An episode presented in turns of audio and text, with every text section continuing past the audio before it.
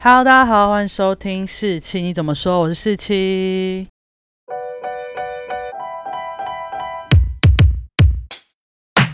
今天呢，就是久违的要聊追星系列啦。那最近呢，我不知道大家如果有看 IG，就发现会很常看中国电视剧嘛。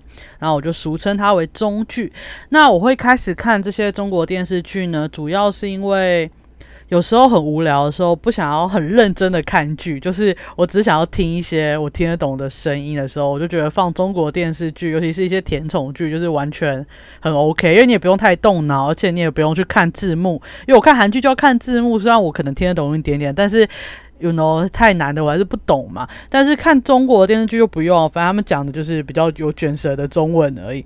那后来我开始很沉入了解中国娱乐圈呢，是在我今年初吧，我在 B B 上看了一个剪辑，那它剪辑就是金童玉女的剪辑。那金童玉女呢，就是一对应该说女女 CP，就是你知道我很喜欢站 CP 嘛，那金童玉女呢，就分别是中国的两个呃女。演员分别是金晨跟李一桐，那他们两个呢一起演了一出剧，叫做《了不起的女孩》。然后这种剧呢，在中国叫做双女主，就是不是一男一女嘛。他的头牌的两个演员都是女生，所以叫双女主剧。那大家就想说，双女主剧那就是 GL 剧啊。但 Sorry，中国不太可能让你拍 GL 剧，他们愿意让你们拍 BL 剧，但不愿意拍 GL 剧。我真的是问号。他前面演的非常非常像 GL 剧，然后最后就分别。帮那两个女主角安插不同的感情线，然后后面超乱，所以整出剧呢也没什么好看的。如果大家有兴趣，就直接去 B B 上看他们两个人剪辑就好。那故事线非常非常的完整，完整的就是一出剧。就根本不用那些男女配啊，或是什么人来，它就是一出完整的剧有剧。但是没办法，他们为了过审，因为这出剧呢还有上卫星播，也就是什么卫视，就是大家有听过什么湖南卫视啊、江苏卫视、浙江卫视这样，它有上这种卫视播，所以它不太可能太。搞怪，那这个也是我之后可能大家会讲的，就是上新剧。然后那时候到现在啦，我都是很磕这两个人的 CP，就是金童或金童玉女。那为什么？主要是因为他在《了不起的女孩》塑造的两个女主角，分别是沈诗怡跟陆可，都非常非常好。然后他们两个的情绪脉动啊，还有感情流动，都让人觉得哇，也太配了吧！结果没想到真人更配。李一桐呢，跟金晨他们现在大概都是一九九零年生的，然后他们两个都是山东济南人，都同乡，已经够巧了吧？这不止如此哦，他们两个都是同届进入北京舞蹈学院，然后都是学民间舞蹈的。但是好像李一桐是什么民间舞蹈教育系，然后金晨是民族舞系，反正就他们的主科专业是雷同，只是在于。李一桐是偏教育类，然后金城就是偏舞蹈类这样，所以他们两个以前是有共同朋友的，虽然以前没有很熟，他们毕业还有跟一个共同的人一起合照。但他们虽然有共同的朋友，但也没有到非常熟。是最后到了拍《了不起的女孩》开始熟起来之后，他们就是在《了不起的女孩》播映期间，就是一直放闪。那这个在中国呢，好像俗称叫做营业，就是你在剧播的途中呢，你可能要跟你的对手演员，然后就是放些闪啊，制造一些炒 CP 的感觉。那他们两个就是因为是两个是女生，所以他们就有点。不顾一切，就是有点超乎常理，然后就是会说什么，因为他们刚好演到要什么渣男啊，然后就会说放弃了最好，那下一个更乖，然后另外一个就会来说我来了，下一个来了，我是乖乖什么之类的，他们就会这样回复，所以他们在这段剧播情节呢，俗称的营业非常之好，但因为他们俩就是好朋友嘛，然后后来还有一个就是李一桐他自己有 PO 一个他们两个二零。一四年，也就是六年前之前的照片，就是那两个看起来很深色的脸的一个被遮很多的一个自拍照。然后就是说，因为在剧中沈思怡她有帮陆可，就是。赶走渣男，然后李一桐就说，其实，在多年以前，陆可也有帮呃沈思怡赶走渣男过，就 po 他们以前的照片。我觉得哇，他们真的是命运的交汇，反正就很磕这对 CP。那我上次在 AZ 疫苗注射的那那一集就有说过，他们在七月一号整个大放闪嘛，哦，七月五号也大放闪，反正就是到现在的十五天以内，哦，或二十天以内，他们两个就是每天都有不同的。新的糖可以吃。然后什么叫新的糖呢？糖糖就是一种放散的意思，也是中国用语了啊。反正这集呢讲那么多，只是要跟大家说，我就是在今年上半年基本上都有泡在中国娱乐圈追星的感觉。那身为一个追过台湾娱乐圈，就是我跟大家说过，我喜欢过乔杰利的那些 idol，然后又去喜欢了韩国娱乐圈的 idol，然后现在我又去看到了中国娱乐圈，我就发现有几件事我真的是不是几件，是蛮多事，我真的很无法理解。所以这一集呢，就是中国娱乐圈追星之怪现象。大家有没有觉得这个名称有点耳熟呢？因为我刚刚抄袭了一下清代的谴责小说《二十年目睹之怪现状》。那我今天要讲的呢，就是我在追星中国娱乐圈的时候发生的一些怪现状。我先说一些结论好了，这些我觉得很奇怪，然后我不懂为什么会这样运作的东西呢？主要是有三个原因造成的，分别呢是第一个，中国娱乐圈是很在乎流量这件事，就是人气。还有你网络上的声量这件事情。第二个呢，就中国是个独裁的国家，所以有些怪事情我真的是无法理解。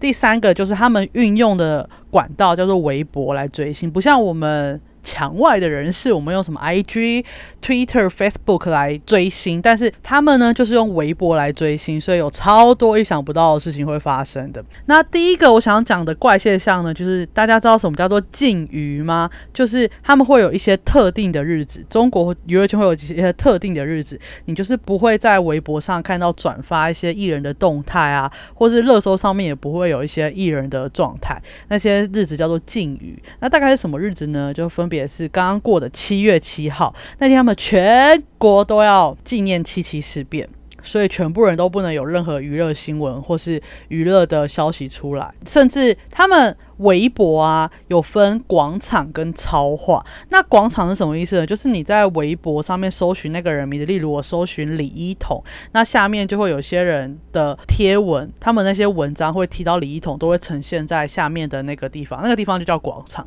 那超话呢？超话就是一个话题，超级话题。那我觉得大家可能无法理解在讲什么。我一开始也觉得，哈。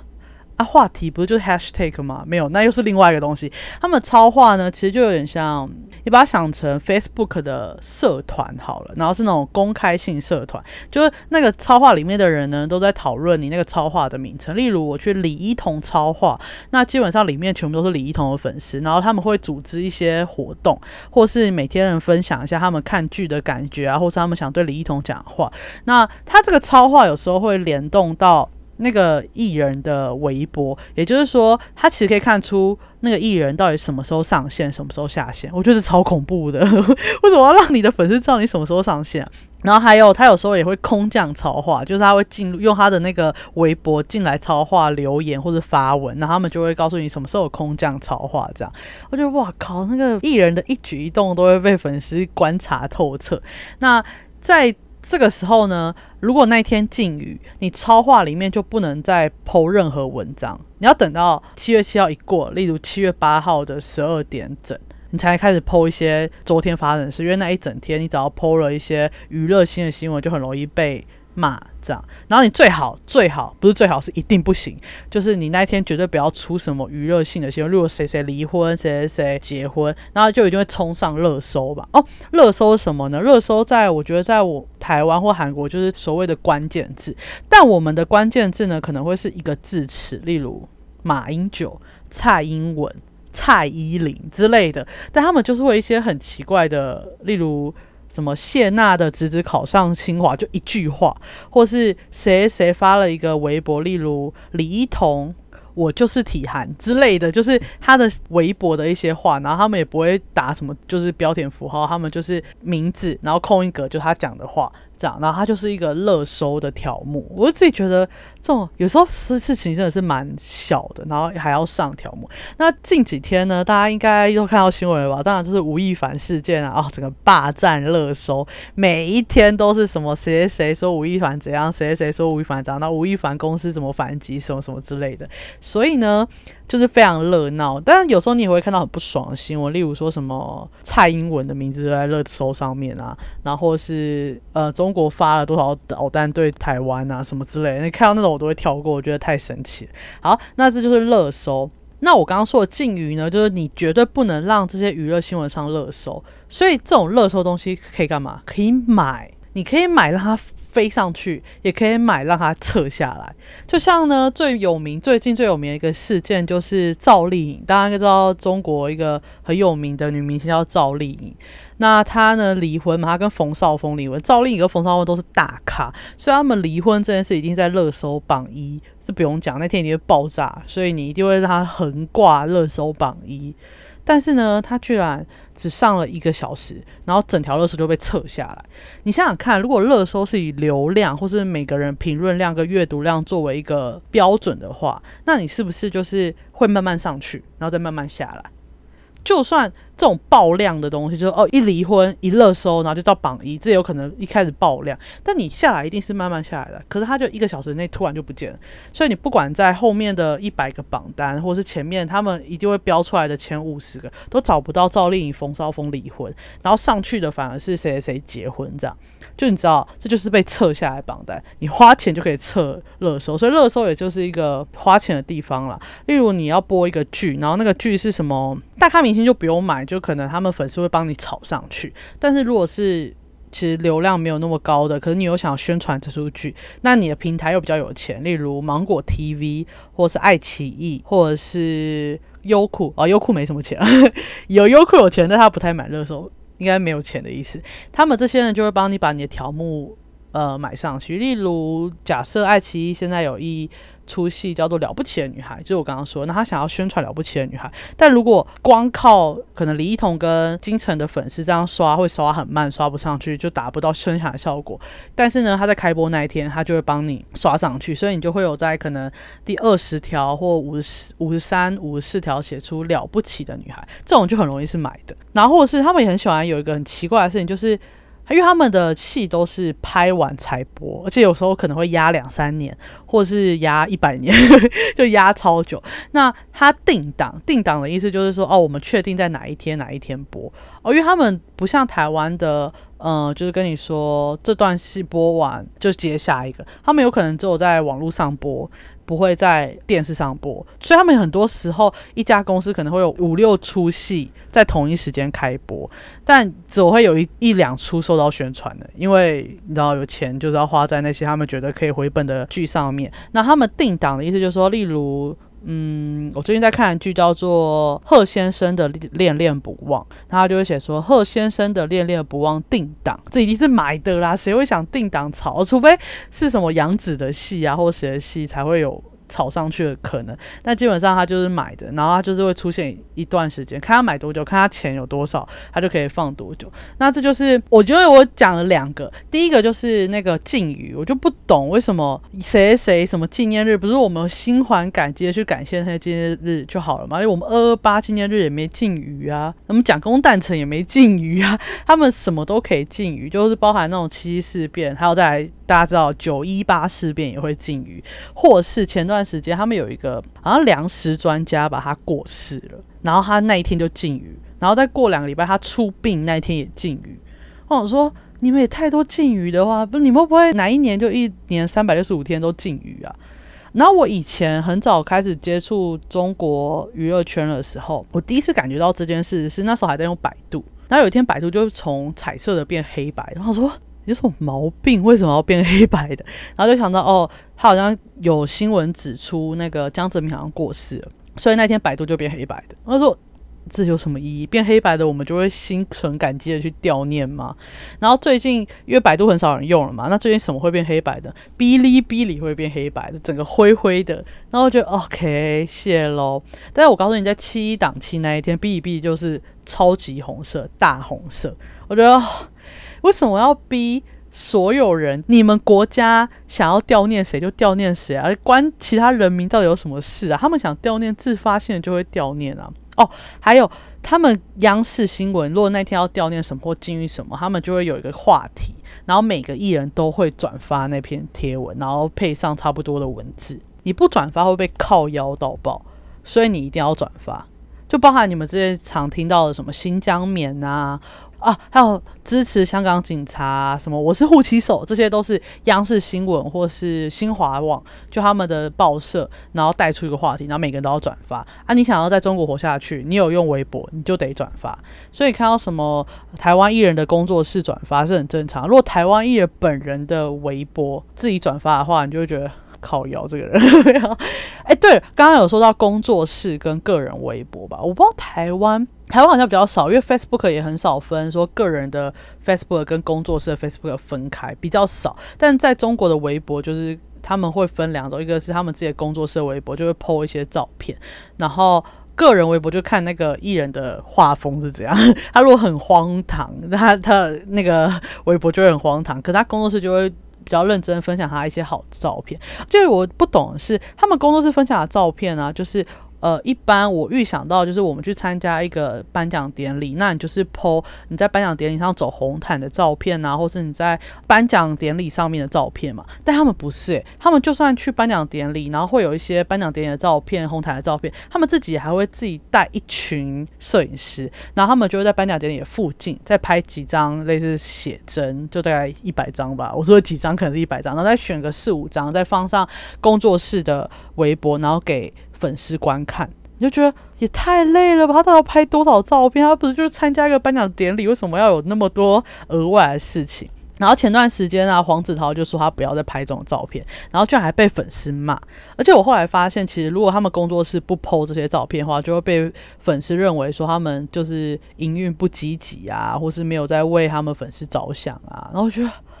你们要求也太多了吧？这就是我在韩国还有在台湾追娱乐圈都没有没有类似的想法啊！你有什么照片就 PO 什么照片，为什么还要特地再去发人，然后再穿一些漂亮的照片，然后再去特别发一些照片服务粉丝，是什么想法？然后当然有些人就会用那个照片，然后做一些。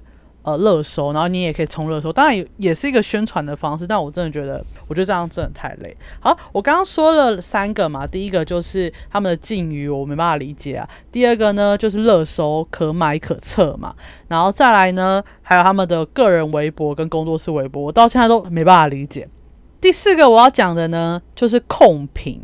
那我刚刚有说过，大家都会在一个空间里面讨论一个人嘛。例如在李一桐超话里面，就是专门讲李一桐的。然后呢，他们就有个组织一些行动的行动，有一个最主要呢，就是控评。控评是什么意思？控制评论。也就是说呢，如果有哪个新闻，或是哪个杂志，或是哪一出剧，他们要。剖了那个像李一桐的照片，或是讲李一桐的话，他们下面就会有一个统一的格式，例如什么“星光璀璨李一桐”之类的，我不知道，我没有认真去看那些控笔到底控什么。然后每个人都要回答，就是每个留言他会组织你去留类似的东西，就是你就会看到一排的“星光璀璨李一桐”、“星光璀璨李一桐”、“星光璀璨”，然后再 take 李一桐。我觉得干，如果是路人看到那个评论区都写一样的内容，我完全会对这个艺人反感。可是，如果你没有组织去打评，他们就会跟你说：“哦，你没有去控评，大家就不知道你有多少粉丝啊。”那他就会觉得你没有流量，他下次就不会找你啦。所以我刚刚一开始有说过，控制中国娱乐圈的怪现象，第一个就是流量这件事太重要。所以很多事情你明明觉得很荒谬，然后也不想做，可是你不做，你就会被其他更有流量的人比下去，那你们的艺人就会越来越没有资源。所以组织这种很无聊的事情，这种控评啊。然后说，或是看到上面下面写一排的，期待谁谁谁，期待期待金城，期待杨紫，期待张艺兴这种一排的，就可能是有他 po 了三个女明星的照片，分别是李一桐、金城跟杨紫，然后下面就有各种不同的控评的打卡方式，然后有些还会叫你打卡完就截图，然后再回传回报到超话里面那一篇 po 文，我就觉得哦，你们的集体行为到底想要干嘛？我就无法理解。那这些控评还有一个好处，就是如果你被涂广场的话，你就会需要大家或号召大家去帮你洗广场。什么意思呢？我刚刚说过广场什么意思，就是大家随便在微博上打这个人名，下面看马上抛出什么样的贴文嘛。但如果你惹怒了某一家的人，例如呢李一桐的粉丝。太愤怒，京城跟他炒 CP 了，哦，这有可能会发生的。他就会去京城的那个广场下面留，言说不要那么不要脸，一直贴着我姐姐之类的话。那你这些话呢，就会被洗版嘛。所以其他路人打了京城，就会看到一群就是说哇，在骂京城的人，然后就说什么京城是个倒贴女之类的。他们粉丝，京城的粉丝就会觉得不行，这样会。我广场就脏了，这就被屠了嘛，被屠杀了。所以你要什么洗广场呢？你就是在写一篇哦，我们家姐姐好棒，我们在演演技站长得高，长得正，什么什么之类的。然后就是洗清你一开始会看到那些流量。所以这些东西就是我刚刚第三个讲的，就是主要是因为他们运用的手段是微博，所以才会有广场超话这些区隔。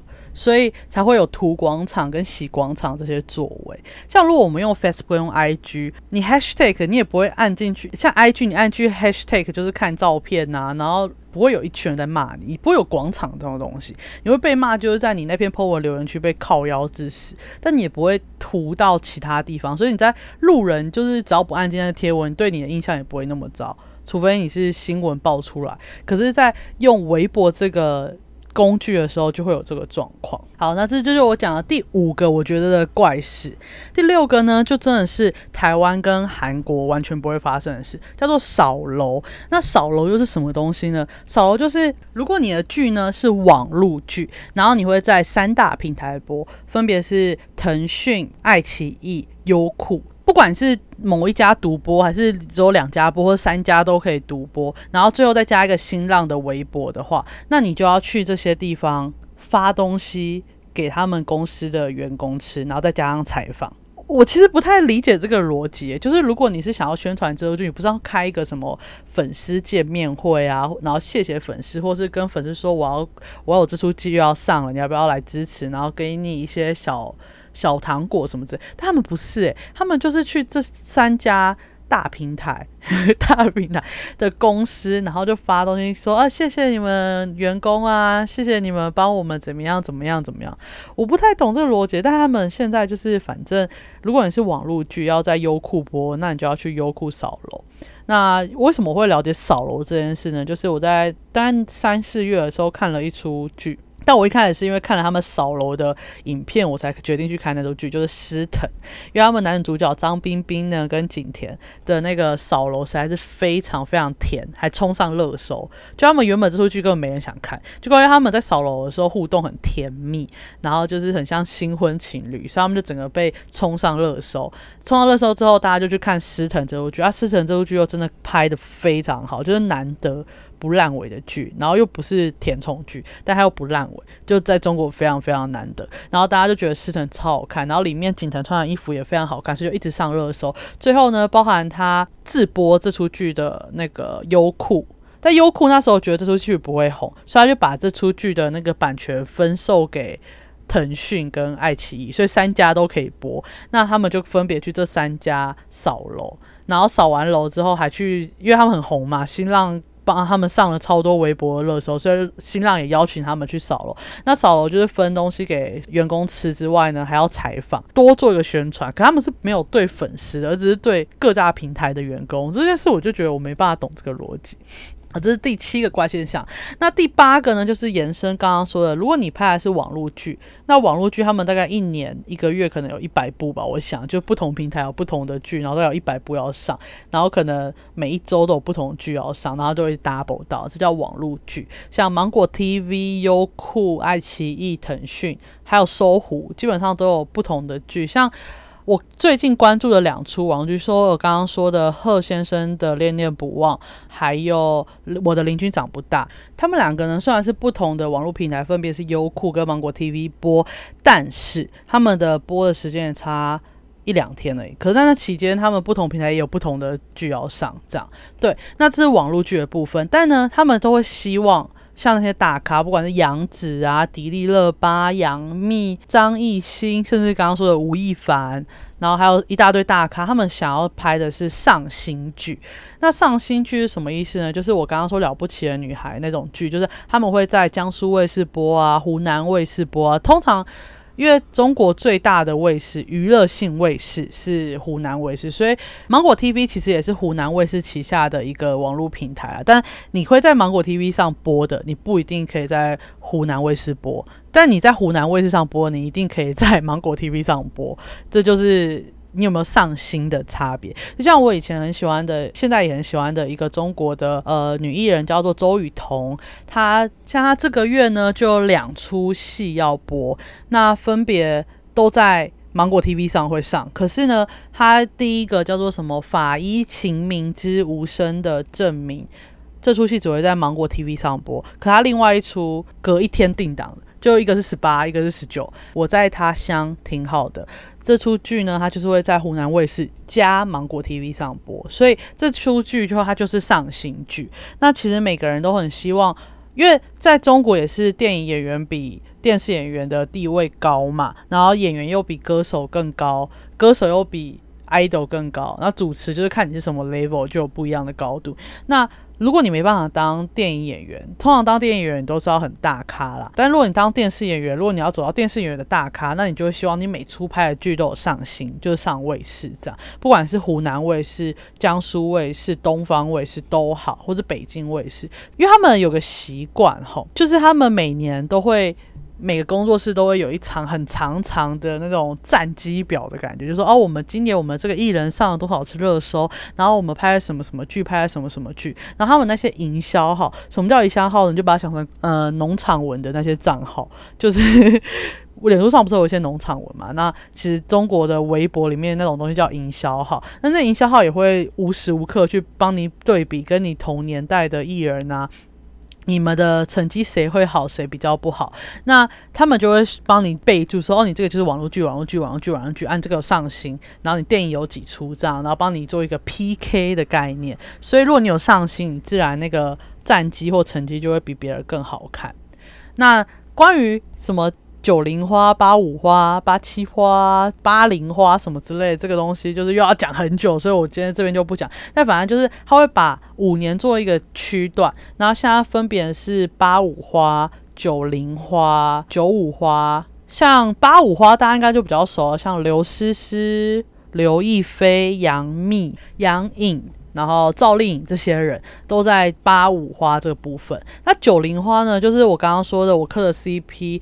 李一桐、金城基本上在九零花，但九零花最红的应该是杨紫，然后迪丽热巴。那当然还有一些小的啊，像是什么古力娜扎、杨幂，还有刚刚我说的金城跟李一桐，他们算是九零花的中上，但不是最顶流的那些哦。我刚刚不是说他们最在乎的就是流量吗？所以如果是最红的意思呢，就是你是顶流、顶级流量。那现在顶流呢，如果是演员、男演员的话，分别像是肖战或者新晋的顶流，就是龚俊。哎，龚俊大家还记得吗？我之前有讲过。那个从结婚开始恋爱的那个小透明演员，他现在是顶流了，各位朋友，就 是才过个半年，他就从一个完全大家不怎么认识，我还要帮他介绍他多帅的人，现在变成超级大顶流，所以世事难料。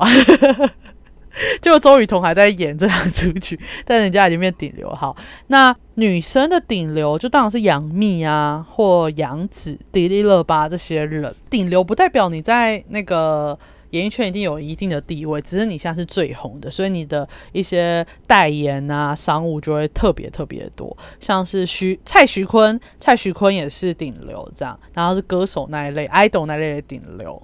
然后我现在呢，已经不知道我到底讲了几个怪现象，但我就继续讲下去，我也数不清，因为真的很奇怪。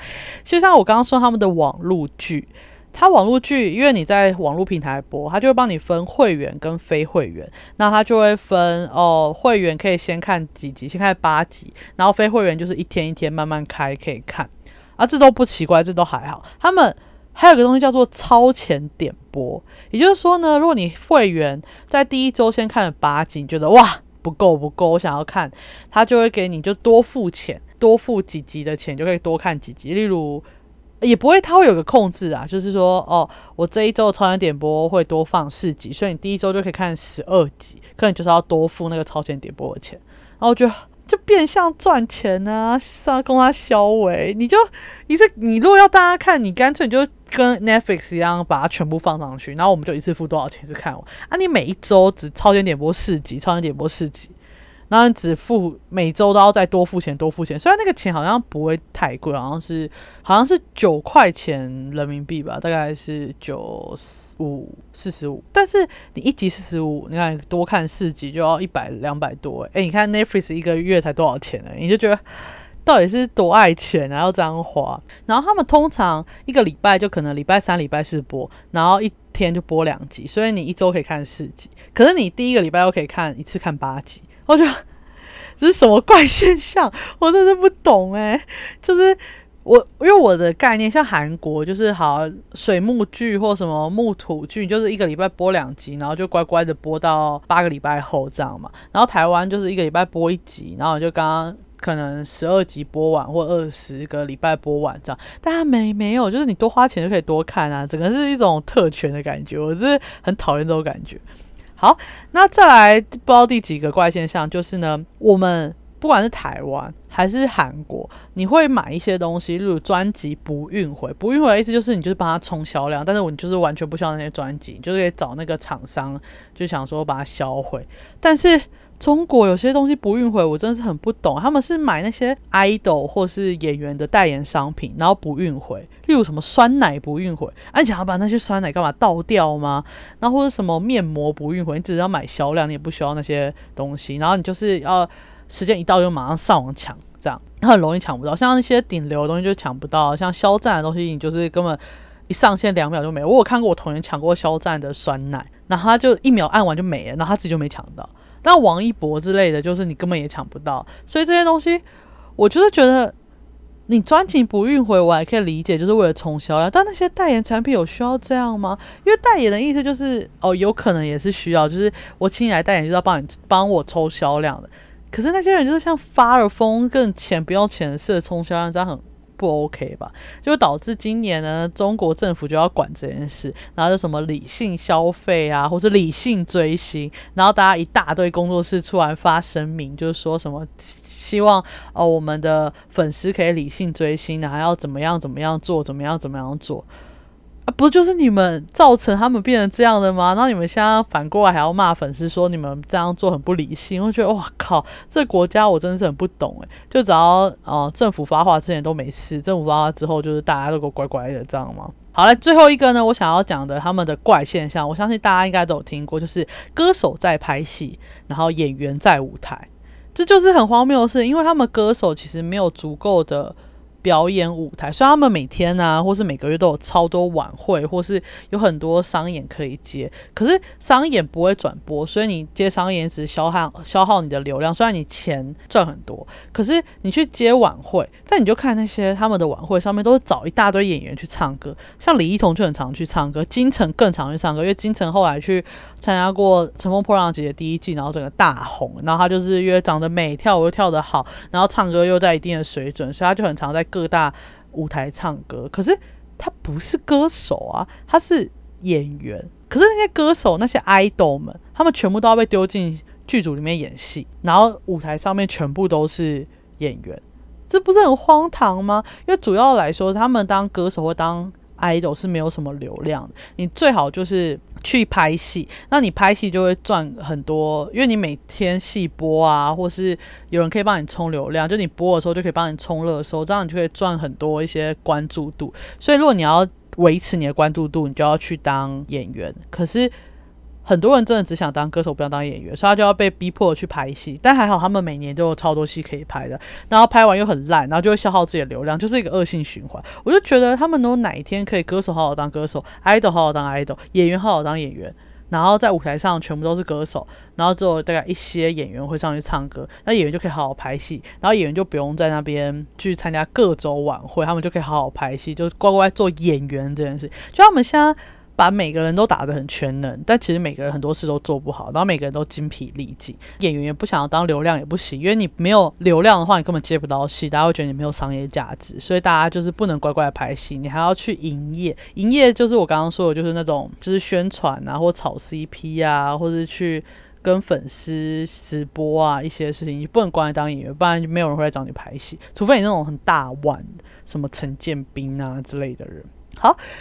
哇，我不知道这集可以讲那么久，我原本只有列几项，我觉得我在中国演艺圈追星的时候，我看到各种关系，然后我相信还有很多，只是我现在可能没有追那么深，就没办法那么了解。那目前呢，就是我这次分享的，就是我到目前为止觉得太多太多我没办法理解的事情。虽然我最后还是接受或习惯，但是我觉得这件事一定要把它挑出来讲，这样我才能作为一个混迹台湾演艺圈、韩国演艺圈，然后再来最近半年去。接触中国演艺圈后，我觉得有太多我太冲击的事情，我想要记录下来，所以才跟大家分享这一集。那不知道大家对这种事情有没有兴趣呢？或是你有没有追什么中国演艺圈的星？你有没有一些也觉得怪现象？欢迎你也在留言区啊，或者在各个评论区跟我分享，我很开心，因为有些事我可能一时还没想起来。虽然我今天讲的超爆多，那如果大家喜欢这样的内容呢，也可以留言告诉我。那我们下集见，拜拜。